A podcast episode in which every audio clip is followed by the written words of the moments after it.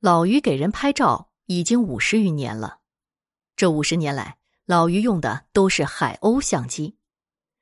老实说啊，他的照相技术谈不上特别的高超和精湛，但他照相的名气却非常大，尤其是结婚照。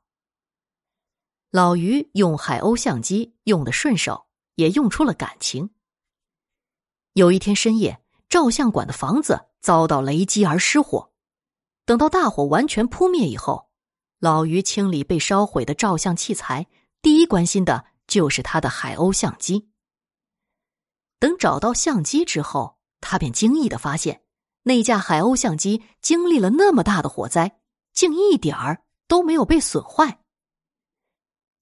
从这以后，老于的海鸥相机竟能透出一股奇异的灵气，制造出令人难以置信的效果。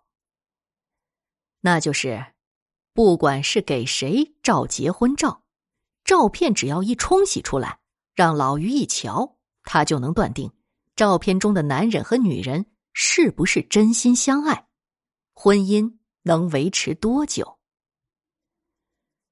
老于有这本事，开始他自己也不知道，而是给自己的侄女春花照了结婚照以后才发现的。那还是上个世纪七十年代的时候，春花与省城下来的知识青年刘华要结婚，拍结婚照，侄女自然就想到了自己的叔叔。那天，春花和刘华穿着新衣，手拉着手来到了照相馆照相。老于给他们照了，并告诉侄女三天后就可以来取。三天一过，刘华就来取照片。可老于没给他，说啊，还是让春花来拿照片吧。为啥呀，叔叔？刘华不明白的问道。我来取和春花来取不是一样的吗？嗯，不一样，不一样啊！你还是回去叫春花来拿吧。无奈，刘华只好悻悻不快的走了。没多久，春花就来了。他问老于：“叔，怎么了？”干嘛非要我来拿呀？是照片没照好。老于把春花带进暗房，拿出已经洗好了的照片，颇为神秘的对侄女说道：“春花，叔瞧着这张照片不大对劲儿啊。”听到这话，春花怔住了。老于又道：“可是到底哪儿不对劲儿，叔也说不好。就是觉着。”叔可告诉你啊，你要是和这个小刘结了婚，婚姻的年数嘛，只能有七年。叔，春花莫名其妙，您，您这是什么意思呀？老于叹了口气，解释道：“哎呀，叔的意思是，你和这个小刘要是结了婚，明年会生个丫头。”到了第七个年头上，你们就会离婚。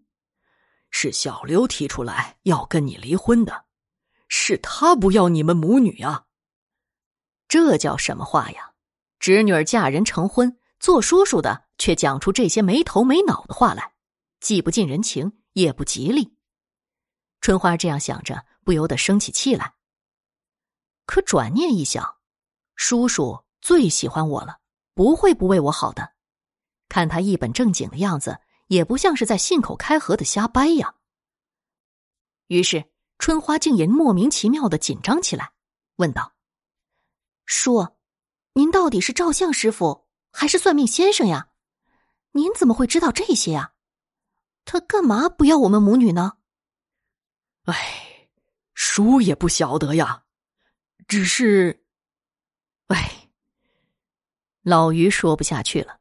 摇着头，连连叹气。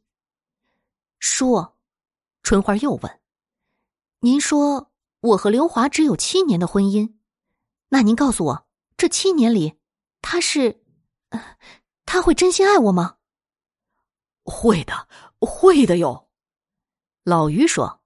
“可七年。”春花打断了老于的话，忽然笑了，说：“七年就七年吧。”只要他是真心爱我，能有七年的幸福婚姻也足够了。再说叔呀，我看您呀，您这是怪力乱神，迷怪力乱神的东西啊，哪能当真呢？老于肯定自己对春花婚姻的预测不是怪力乱神，但对于侄女的问题，他却又说不出个所以然来，于是便把原来准备好的要对侄女说的一些话咽了回去。春花的婚礼如期举行，一年后，她果然生了一个女孩，取名叫花花。小两口视其为掌上明珠。春花和刘华恩恩爱爱，日子过得倒也甜甜蜜蜜。久而久之，就把老于说过的话给扔到太平洋去了。如老于所料，春花的婚姻进入第六年，知识青年回城风刮了起来。到了第七个年头上，刘华真的向春花提出了离婚，抛下春花母女俩独自回省城去了。于是，春花的第一次婚姻就这样结束了。春花是个善良、勤劳、特别要强的女人，她和女儿小花花相依为命，一直未再嫁人。直到花花十岁的时候，她才遇到了一个如意的男人，才又结了婚。说来还是没人信，春花的第二次婚姻，那也是老于的这台神奇的照相机照的一张照片帮的忙。那天，春花带着花花来到老于的照相馆，想给女儿过生日拍张照片。正巧碰到一个姓金的中年个体户老板来拍结婚照。金老板大春花两岁，妻子早亡，无儿无女。此时的春花并不认识这个金老板。就在金老板准备照相的时候，从小就喜欢玩弄相机的花花以为相机里没有胶卷儿，拿着相机对着这个咔嚓一下，对着那个咔嚓一下，连拍了好几张，竟无意之中把自己的妈妈与这个金老板照到一块儿去了。金老板的结婚照片一出来，老玉一看。照片上的女人二十多岁，貌美如花，笑得妩媚妖艳。但这张笑脸总觉得太假。老于瞅着他俩，根本就没一点夫妻相。而花花把春花和金老板照到一起的那张照片显出来以后，老于顿时就吃了一惊。再仔细的凝神一看，心里便乐开了花了。怎么看就怎么觉着。春花和这个金老板嘛，才是真正的能够白头到老的两口子。老于想，十几年前自己虽说是预料到了侄女的婚姻不幸，却没坚决的劝阻，让侄女儿吃了不少苦。这回有好姻缘了，说什么也得帮助自己的侄女啊。第二天，老于就来到了春花的家，他把事情一说，春花哈哈大笑，根本就不信。老于也不生气，只是板着面孔，认真的劝春花道：“花儿啊，叔晓得你会笑话叔的，这事儿信不信，叔也由着你。不过，叔给你提个醒儿：谋事在人，成事在天。缘分来了，你可别挡着。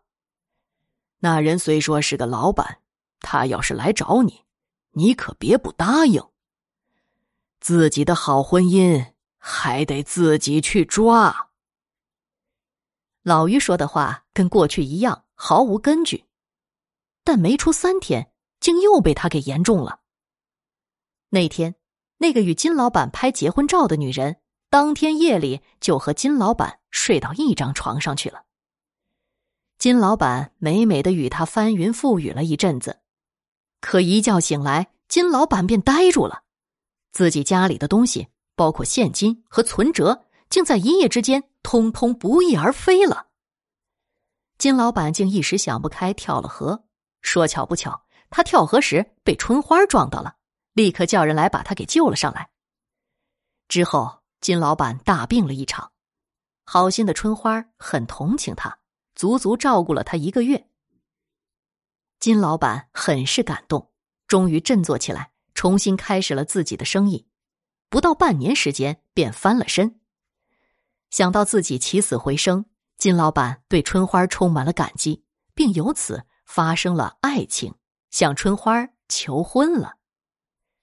这时，春花才想起了叔叔说的话，便答应了金老板。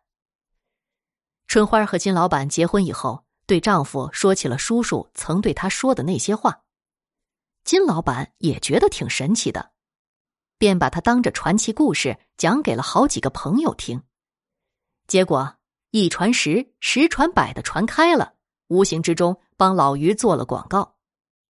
那些准备结婚的新人们，不论多远，都来老于的照相馆请他拍结婚照。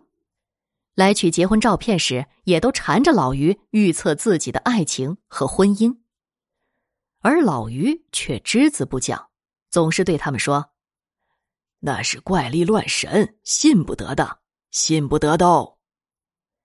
但这些人却不信这话，接着又问他：“您说是怪力乱神，那您预测您侄女儿的婚姻，怎么说的那么准呢？”听到这样的话，老于笑呵呵的回答：“哈 哈那是我春花侄女儿人好啊，做了善事儿，好人就有好报嘛。”好人就有好报，也许这就是海鸥相机神奇之所在吧。